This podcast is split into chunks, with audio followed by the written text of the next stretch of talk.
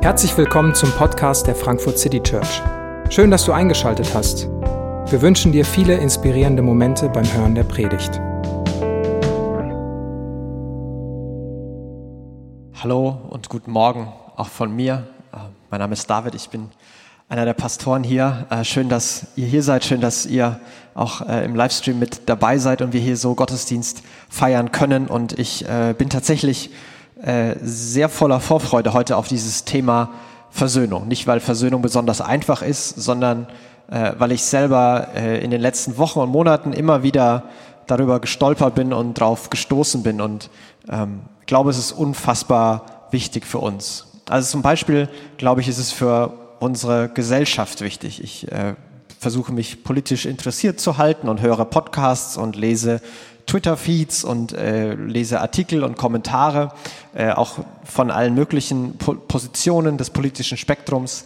Ähm, und ich lese das und ich sehe die Anliegen, ich sehe das Herz, ich sehe die Fragen, die gestellt werden. Und dann gleichzeitig denke ich mir aber so auf die Art und Weise, wie es passiert und, und was da gemacht wird. Es, es wird keine praktische Lösung geben. Das, das, das wird immer nur noch polarisierender und, und streitbarer und mehr auseinanderdriften. Ich merke das ganz persönlich bei mir und auch bei Freunden, in der Familie, bei anderen, dass äh, Beziehungen, zwischenmenschliche Beziehungen immer wieder zerrüttet sind. Vielleicht ist es gerade besonders der Fall, weil durch äh, sechs Monate in der gleichen Wohnung eingesperrt sein äh, ein paar mehr Zerrüttungen aufgekommen sind. Vielleicht aber auch nicht. Ich denke, das ist kein neues Thema. Beziehungen waren immer schon mal wieder zerrüttet und es brauchte Versöhnung. Ich habe von meiner Mama mit meinem Bruder zusammen auch früher immer wieder gehört, so ihr vertragt euch jetzt wieder und ihr müsst euch jetzt versöhnen. Und äh, die, die intuitive Reaktion ist eigentlich immer, ich will aber nicht. Das ist, ich will nicht mich versöhnen. Das ist blöd. So, das war seine Schuld, der ist doof. Äh, oder das hat er verdient. Das äh, gehört, geschieht ihm gescheit recht. Sowas habe ich gesagt. Das war vielleicht ein bisschen Dialekt. Ähm, aber trotzdem hat, haben meine Eltern immer oft darauf bestanden, so nein, Versöhnung ist Pflicht. Versöhnung ist quasi eine Notwendigkeit. Und ich glaube auch, dass Versöhnung ähm, in unserer Gesellschaft eine Notwendigkeit ist, weil die andere Alternative, die ist Streit und Krieg für immer. Also wenn mein Bruder und ich uns nie versöhnt hätten, dann würden wir uns heute noch auf die Schnauze hauen. So, was, was ist denn die Alternative? Ich, ich krieg doch keinen anderen Bruder. Oh, ich habe mit meinem Bruder gestritten, gut, dann kommt der ins Heim, ich hole einen anderen und dann äh, geht's weiter. So, so funktioniert's nicht. So funktioniert's auch nicht in unserer Gesellschaft. Und wir werden auch keine anderen Mitbürger bekommen, auch wenn uns das an manchen Stellen nicht gefällt. So wird es auch nicht in der Welt funktionieren. Wir werden keine andere Weltbevölkerung kriegen als die, die wir haben. Und entweder wir bewegen uns mehr und mehr in dieses polarisierende, streitende, zerbrechende, oder wir beginnen Versöhnung zu entdecken und versöhnter miteinander zu leben und zu reden.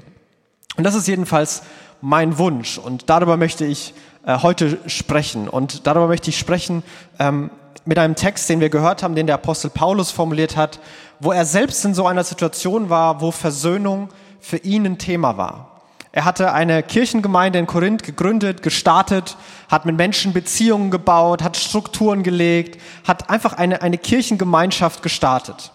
Und am Anfang war alles super und dann äh, ist Paulus weitergezogen, um das an anderen Orten zu machen und dann kamen irgendwann andere Leute und die waren beeindruckende Persönlichkeiten, haben nicht so viel gelitten und die waren nicht so bucklig und rhetorisch schlecht wie Paulus. Die waren nicht so schwach wie Paulus, die waren stark. Und auf einmal haben die Korinther begonnen, Paulus zu verunglimpfen, abzulehnen, ihn zu belächeln. Er, leidet zu viel, er ist schwach, er kann nicht so gut reden. Paulus, komm, war nett am Anfang, aber jetzt zieh mal weiter. Da ist auch eine Beziehung, die gebrochen ist. Und wenn wir über Versöhnung reden, Versöhnung bedeutet immer die Wiederherstellung von Beziehungen. Und dafür gibt es eine relativ einfache Gleichung. Versöhnung ist gleich Entschuldigung plus Vergebung. Also wenn das zusammenkommt, wenn sich jemand entschuldigt und jemand vergibt, die Entschuldigung annimmt, dann ist Versöhnung. Meistens ist es so, dass sich beide entschuldigen müssen und beide vergeben müssen und dann ist Versöhnung. Aber das ist die Gleichung. Es hängt immer nicht nur an, an einer Seite, sondern an beiden Seiten. Und so hängt Paulus da drin, der der Abgelehnte war, den, den sie belächelt haben. Und er schreibt diesen Brief unter anderem, weil er die Beziehung wiederherstellen will. Und dieses Thema, dass in Schwäche die Kraft liegt, auch für Versöhnung, die, die zeigt sich auch hier wieder in diesem Abschnitt. Und ich möchte, bevor Paulus direkt über Versöhnung redet, ein bisschen den, den Kontext setzen ähm, und da den einen, einen Vers, den er davor noch geschrieben hat, bevor er über Versöhnung redet. Ähm, das ist das Ende von einem längeren Abschnitt und da schreibt er, vielmehr wissen wir, wenn jemand zu Christus gehört, ist, ist er eine neue Schöpfung. Das Alte ist vergangen, etwas ganz Neues hat begonnen. Also bevor er über Versöhnung redet, redet er über eine neue Schöpfung, eine alte Schöpfung und das hat irgendwas mit Christus zu tun. Und die, die Vorstellung, die Idee war, dass es gibt eine, eine alte Welt, wie die Welt funktioniert. Und das ist eine, eine zerbrechliche, vergängliche Welt. Und irgendwann wird es eine neue Welt geben. Etwas ganz Neues, was unvergänglich ist, was von Gerechtigkeit und Güte und Schönheit geprägt ist und nicht mehr von Zerbruch und Schmerz. Wo man nicht mehr gefangen ist in, in dem Vergänglichen, sondern frei ist im Leben. Das war die Idee, die er hatte. Die Idee, die ähm, die Menschen damals hatten. Und ich glaube, wir, wir haben vielleicht diese Idee nicht, aber wir haben manchmal eine Sehnsucht, dass wir ähm, mit Freunden was erleben, mit dem Partner was erleben, eine Musik hören, äh, ein Theater sehen, einen Film sehen, eine inspirierende Geschichte hören, in der Natur sind und das Gefühl haben, so sollte die Welt sein. Genau so und dann macht es Schnipp und dann ist es weg und dann geht alles andere weiter. Äh, aber diese Sehnsucht, glaube ich, ist da auch in uns. Und Paulus sagt, dieser, dieser Weg in diese neue Welt hinein, in diese neue Schöpfung, die ist in Christus und durch die Verbindung mit Christus. Und das ist so ein bisschen der Rahmen dafür. Denn er sagt, in dieser alten Welt, in der leben alle Menschen, der sind Menschen ein Stück weit gefangen. Und was er mit gefangen meint, ist, dass es da dass Beziehungen immer wieder versöhnt werden müssen. Es gibt keine Beziehung, die 10, 20, 30 Jahre Bestand hat, gut ist, wo die Worte tut mir leid, ich entschuldige mich oder ist nicht so schlimm, ich vergebe dir, nicht mal gefallen sind. Ich, keiner meiner Freunde, ich muss mich bei jedem meiner Freunde bisher entschuldigen, die sich bei mir, ich muss mich bei meiner, meiner Frau entschuldigen und sie sich bei mir. Und wenn das nicht passiert wäre, dann wären die nicht mehr meine Freunde. Das, das funktioniert nicht anders. Und, und es ist doch bizarr, dass es so ist, dass immer wieder Beziehungen versöhnt werden müssen, denn ich kenne niemanden, der darauf abzielt. Also niemand beginnt eine, ein Business mit einem Kumpel oder niemand beginnt eine, eine Partnerschaft oder, äh, oder schließt eine Freundschaft mit dem Ziel, dass er sagt, also ich hoffe, dass wir so in drei, fünf, vielleicht sogar zehn Jahre, dass wir uns dann so richtig zerstreiten und der Scherbenhaufen möglichst groß wird. Also da träume ich wirklich von, dass einfach alle verletzt sind. Niemand, niemand geht so in eine Freundschaft, in ein Business, in eine Partnerschaft, in nichts. Und trotzdem erleben wir es immer wieder. Und trotzdem merken wir, dass wenn Versöhnung nicht reinkommt, jede Beziehung ultimativ da enden würde. Und das meint er mit diesem Gefangensein in dem, in dem Alten, in der Sünde gefangen sein. Und demgegenüber stellt er etwas Neues. Und dieses Neue ist in Christus. Und der Weg dahin, der Weg da rein ist diese Beziehung, diese Verbindung zu Jesus und diese wiederhergestellte Beziehung, das ist Versöhnung. Und da redet er dann in den nächsten Versen darüber. Und wenn er sagt, das alles ist Gottes Werk. Er hat uns durch Christus mit sich selbst versöhnt und hat uns den Dienst der Versöhnung übertragen. Ja, in der Person von Christus hat Gott die Welt mit sich versöhnt, sodass er den Menschen ihre Verfehlungen nicht anrechnet. Und uns, und uns hat er die Aufgabe anvertraut, die, diese Versöhnungsbotschaft zu verkünden. Jetzt beginnt er über Versöhnung zu reden. Und er sagt, Gott hat in Christus die Welt mit sich versöhnt. Auf zwei verschiedene Weisen sagt er das hier. Einmal eine globale hat er die Welt versöhnt, ganz persönlich rechnet er Menschen die Verfehlung nicht an, aber in Christus hat Gott die Welt versöhnt. So, wie ist das passiert? Wie hat Gott versucht, Beziehung wiederherzustellen? Also hat Gott wütend vom Himmel runtergebrüllt, was alles schief läuft und anders werden soll. Hat Gott ein himmlisches Heer aufgerufen, aufgestellt, Engel mit Feuerschwertern bewaffnet und auf die Menschen losgelassen. Und alle, die sich nicht sofort ihre Meinung ändern, abgemetzelt. Hat Gott Blitze vom Himmel geschickt, eingeschüchtert oder sonst was? Nein. Denn Stärke und Machtkämpfe sind nicht, dass die Beziehung wiederherstellt. Ja, wenn Gott alles zerstört hätte, ultimativ zerstört hätte, was wäre denn dann wiederherzustellen gewesen? Ja, gar nichts. Das ist weg.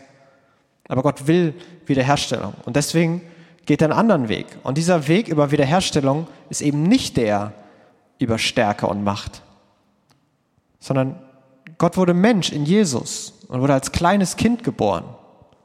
Das ist schwach. Jesus ist als Wanderprediger umhergezogen, statt in der Luxusvilla zu leben. Schwach. Jesus wurde verraten, verspottet und verurteilt. Das ist schwach. Jesus hing nackt am Kreuz und ist gestorben. Schwach. Und in all dem, in dieser Schwäche passiert Versöhnung. Und Gott ist es, der den gestorbenen Jesus aus dem, aus dem Grab holt, ihn auferstehen lässt. Und in der Schwäche wird, kommt Stärke hinein. Und Versöhnung wird möglich.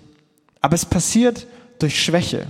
Jesus ist schwach geworden, Mensch geworden, klein geworden, gestorben, um zu versöhnen. In Christus hat Gott die Welt versöhnt. In seinem Leiden, in seinem Sterben hat Gott die Welt versöhnt. Und nicht anders. Und das ist die, die Kernidee christlichen Glaubens, dass Wiederherstellung der Beziehung zu Gott passiert, indem Gott selbst diesen Weg geht, Gott selbst sein Leben gibt, Gott selbst stirbt, damit wir neues Leben haben. Gott selbst stirbt, damit die alte Welt zu Ende geht und eine neue Welt entstehen kann. Und wer diese Verbindung mit Jesus hat, der hat Anteil an dieser neuen Welt. Der ist in dieser neuen Schöpfung. Aber gleichzeitig, und Paulus stellt es hier direkt nebeneinander, gibt es diesen Auftrag. Wir sind die Boten, wir sind Gesandte, diese Botschaft zu verkünden. Denn wir sind nicht raus aus all dem Alten, sondern wir bleiben da drin. Wir bleiben da drin als Boten. Und Paulus macht das im nächsten Vers nochmal ganz deutlich, wenn er sagt, deshalb treten wir im Auftrag von Christus als seine Gesandten auf. Gott selbst ist es, der die Menschen durch uns zur Umkehr ruft. Wir bitten im Namen von Christus, nehmt die Versöhnung an, die Gott euch anbietet. Die Worte hier sind relativ stark und das Bild, das er aufruft, ist, er ist ein, ein kaiserlicher, ein königlicher Gesandter. Jemand, der im direkten Auftrag des, des Auftraggebers spricht. Der, der Bote ist, ist genau verkörpert und widerspiegelt genau den, der ihn gesandt hat. Und so war auch Paulus jemand, der als schwach wahrgenommen wurde. Das ist das ganze Problem, was sie ihm vorwerfen. Du bist schwach. Du leidest zu viel, du dienst zu viel. Du, du, bist, nicht, du bist nicht stark genug. Aber in, der, in dem Leiden und im Dienen des Paulus wird die Botschaft von Jesus deutlich. Ja, in der, in der Stimme des schwachen und leidenden Apostels ist die Stimme Gottes selbst zu hören. Wir bitten euch, lasst euch mit Gott versöhnen. Auch hier die Wortwahl. Nicht wir befehlen euch, wir bitten euch, Gott, der allmächtige Herr der Welt, bittet, hey, ich möchte die Beziehung wiederherstellen. Bitte, lass uns einen Weg finden, lass uns uns versöhnen.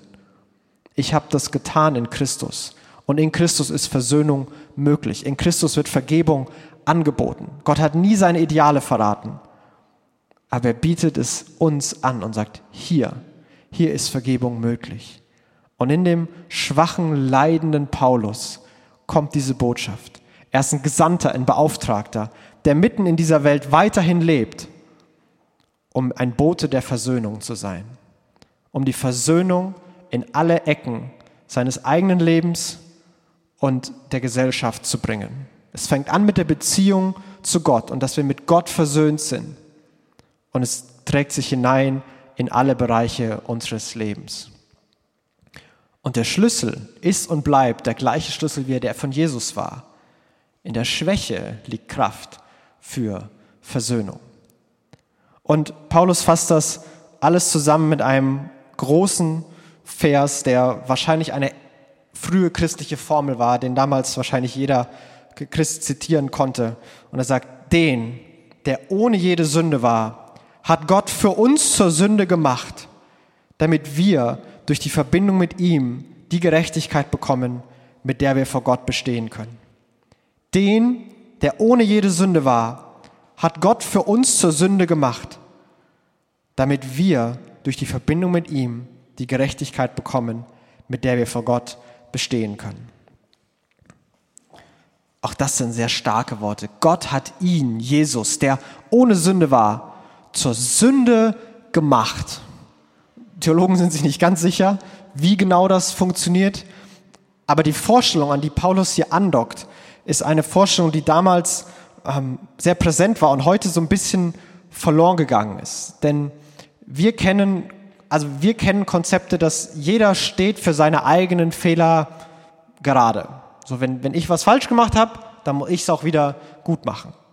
Aber woran er hier andockt ist, also die, die religiöse Vorstellung war, dass wenn jemand gesündigt hat, wenn jemand etwas falsch gemacht hat, wenn jemand egoistisch böse gehandelt hat, statt dass er selber die Konsequenzen tragen musste dafür, gab es da ein, ein Tier.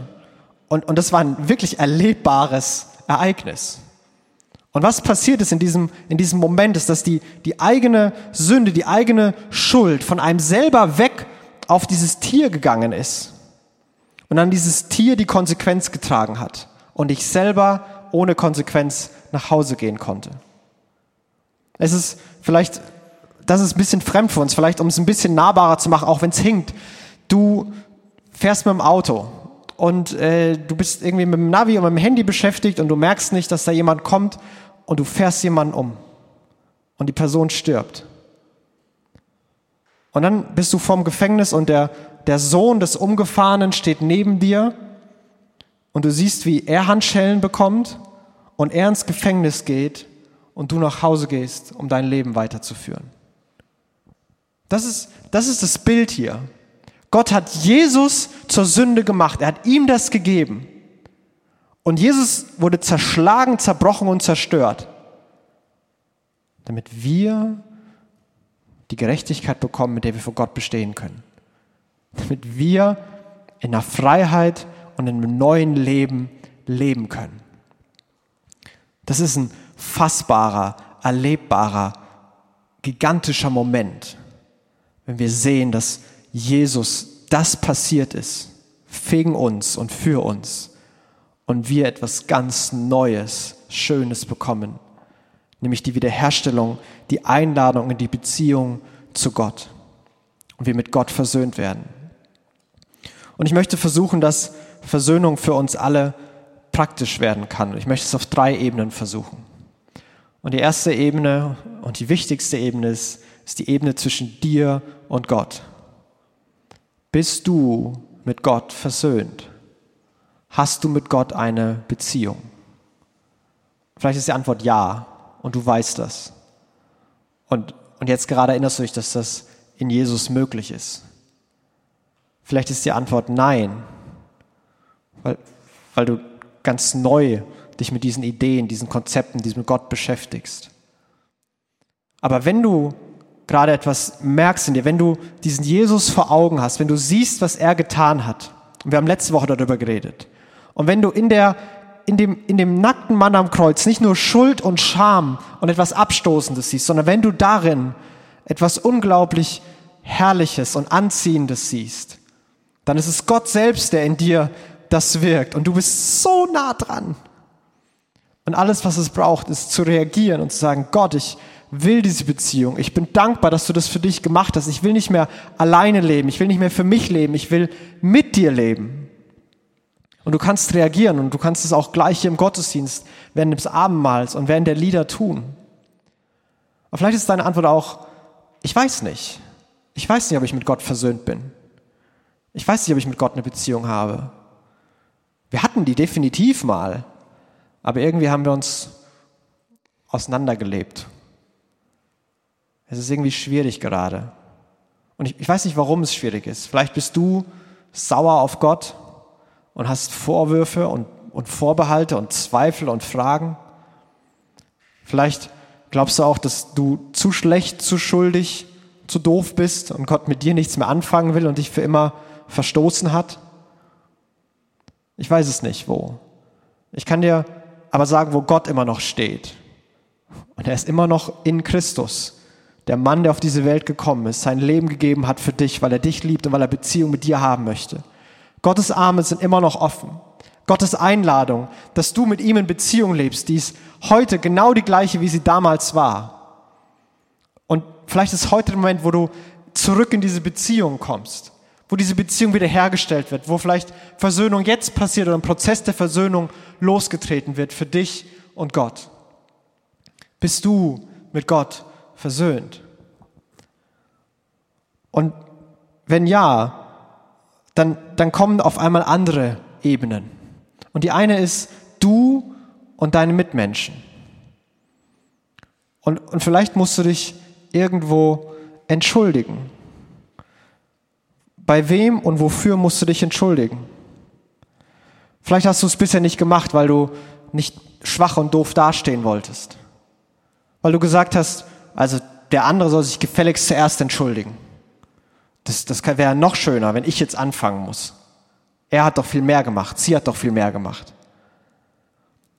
Aber wenn du vor Gott zugeben und bekennen kannst, dass du fehlerhaft und gebrochen bist und dass du seine Vergebung brauchst, dann kannst du auch vor anderen zugeben, dass du fehlerhaft und gebrochen bist und dich entschuldigen. Wo musst du dich entschuldigen? Entschuldige dich. Und ja, das fühlt sich schwach an, aber in der Schwäche ist die Kraft für Versöhnung. Oder andersrum, wem musst du vergeben? Wessen Entschuldigung musst du annehmen? Vielleicht lässt du Leute zappeln, weil, weil dadurch kannst du sie kontrollieren. Das ist sicherer für dich. Das fühlt sich besser an, da fühlst du dich stärker. Weil was ist, wenn sie es nochmal machen, wenn sie es nichts daraus lernen? Wo, wo ist das so? Wo ist der Schmerz vielleicht noch zu groß? Und du sagst, es geht nicht, das, ich fühle mich noch nicht danach, ich fühle mich noch nicht danach zu vergeben. Aber wenn du Gottes Vergebung erlebt hast und Gottes Vergebung erlebst, dass er dich nicht zappeln lässt, dass er, egal ob er sich danach fühlt, sein Leben für dich gibt, weil er dir vergeben möchte. Nimm die Entschuldigung an. Vergib anderen. Und auch das fühlt sich nicht stark an. Aber in der Schwäche liegt die Kraft für Versöhnung. Es gibt noch eine dritte Ebene mit uns und der Gesellschaft und deinem Umfeld. Du kannst das ganz groß denken, du kannst es auch auf deine Familie, deinen Arbeitsplatz, wo auch immer denken, wo du ähm, involviert bist. Wo kannst du eine versöhnende Stimme sein? Wo kannst du eine versöhnende Stimme sein? Du bist beauftragt, im Sinne Jesu eine versöhnende Stimme zu sein. Es kann nicht sein, dass wir uns Christen nennen, den Namen Christus tragen, behaupten, im seinem Sinne zu handeln und dann spalten, spotten und zerstören. Das funktioniert nicht. Du kannst kein Christ sein und über andere Generationen, anders politisch Denkende oder andere Gesellschaftssichten spotten. Daran ist nichts versöhnlich, da soll keine Beziehung wiederhergestellt werden.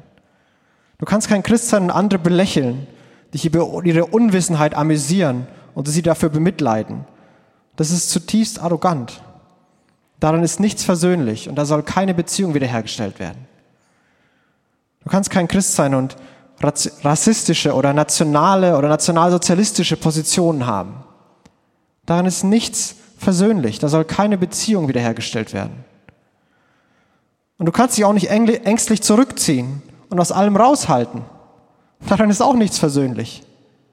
Da soll auch keine Beziehung wiederhergestellt werden. Sei eine versöhnende Stimme. Und, und ja, dabei fühlt man sich nicht stark. Aber in der Schwäche liegt die Kraft zur Versöhnung. Ganz konkret. Verzichte vielleicht an der einen oder anderen Stelle auf dein Recht, um, um Versöhnung zu bewirken. Nimm in Kauf, belächelt zu werden. Nimm in Kauf, zwischen die Fronten zu geraten. Stell Fragen, statt Urteile zu fällen. Mehr Fragezeichen, weniger Ausrufezeichen. Versuch zu verstehen, statt Antworten zu geben. Ganz konkret, sei eine versöhnende Stimme in deiner Familie, auf deiner Arbeit, in der Gesellschaft. Sei eine versöhnende Stimme. Und für all das ist die Grundlage und die Motivation, die Versöhnung, die wir in Christus selbst empfangen und die wir in Christus sehen. Daher kommt die Kraft, daher kommt der Wunsch, daher kommt die Fähigkeit. Denn wir sind bei dem Thema schwach und überfordert. Und wir merken das jedes Mal da, wo wir es versuchen. Aber Gott hat Jesus zur Sünde gemacht, damit wir eine Gerechtigkeit bekommen, mit der wir in Beziehung zu Gott stehen können. Jesus ist auf diese Welt gekommen und er hat seinen Leib gebrochen. Alle Sünde, alle Scham, alle Dunkelheit hat sich auf Jesus versammelt und Jesus wurde zerbrochen. Er hat's gelitten, damit wir es nicht leiden müssen, damit wir frei sein können. Und dann hat Jesus sein, sein Blut vergossen zur Vergebung der Schuld, um einen neuen Bund zu besiegeln, eine neue Beziehung zu starten, eine Beziehung zwischen dir und Gott. Und das hat Jesus für dich getan. Er ist gestorben, damit du leben kannst. Er bittet, lass dich mit mir versöhnen und dann sei ein Bote dieser Versöhnung. Und vielleicht hast du gerade zwei, drei Dinge konkret vor Augen. Vielleicht musst du Gott gerade was sagen. Und du kannst die Augen schließen und es in deinem Kopf denken und Gott hört es, Gott ist da und gegenwärtig. Da gibt es auch keine richtigen Formulierungen. Mach, was du im Herzen hast. Du kannst reagieren, indem du gleich Abendmahl feierst, indem du Anteil nimmst an dem, was Jesus getan hast, dankbar reagierst. Sagst, ja, das ist für mich, das ist sein Leib und das ist sein Blut und ich möchte in dieser Beziehung sein. Und ich nehme es dankend an, auch wenn ich es nicht verdient habe. Vielleicht hast du konkret vor Augen, wo du dich entschuldigen musst oder wo du vergeben musst. Und vielleicht musst du direkt dein Handy rausholen und eine Nachricht schreiben, hey, wir müssen gleich telefonieren. Vielleicht musst du gleich rausgehen und telefonieren. Vielleicht musst du den Stream abschalten und telefonieren. Und es jetzt angehen. Vielleicht musst du manche Sachen richtig stellen, die du unversöhnlich gesagt hast, um eine versöhnende Stimme zu werden. Ich weiß nicht, wo du gerade stehst. Aber lass mich jetzt für uns beten, dass wir unseren Blick auf Christus richten, auf seine Versöhnung, die wir weitergeben können. Jesus, ich danke dir, dass du auf diese Welt gekommen bist, dass du schwach wurdest, dass du dein Leben gegeben hast, damit wir Leben bekommen. Dass in deiner Schwäche die ultimative Kraft liegt, diese Welt zu erneuern. Dass in deiner Schwäche die Kraft liegt, uns mit Gott zu versöhnen und auch andere dass das Menschen sich untereinander versöhnen können. Du siehst, wie niemand von uns Streit und Krieg und Zerbruch möchte. Aber du siehst, wo jeder das gerade genau erlebt. Ich bitte dich, dass du jeden von uns in die Beziehung zu dir rufst, erinnerst, wer du bist und was du für uns getan hast und wie gewaltig deine Gnade gegenüber uns ist. Ich bitte dich, dass du uns die Kraft gibst, da wo wir schwach sind, uns zu entschuldigen und zu vergeben. Und wir beten, dass wir versöhnende Stimmen sein können in einer Zeit, die versöhnende Stimmen dringend braucht. Jesus, dafür brauchen wir deine Stärke mitten in unserer Schwachheit. Und darum wollen wir beten und das wollen wir jetzt erleben. Amen.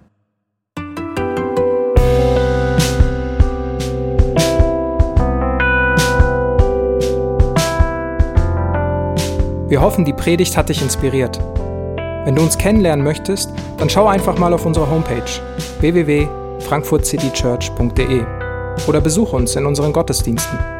Bis dann!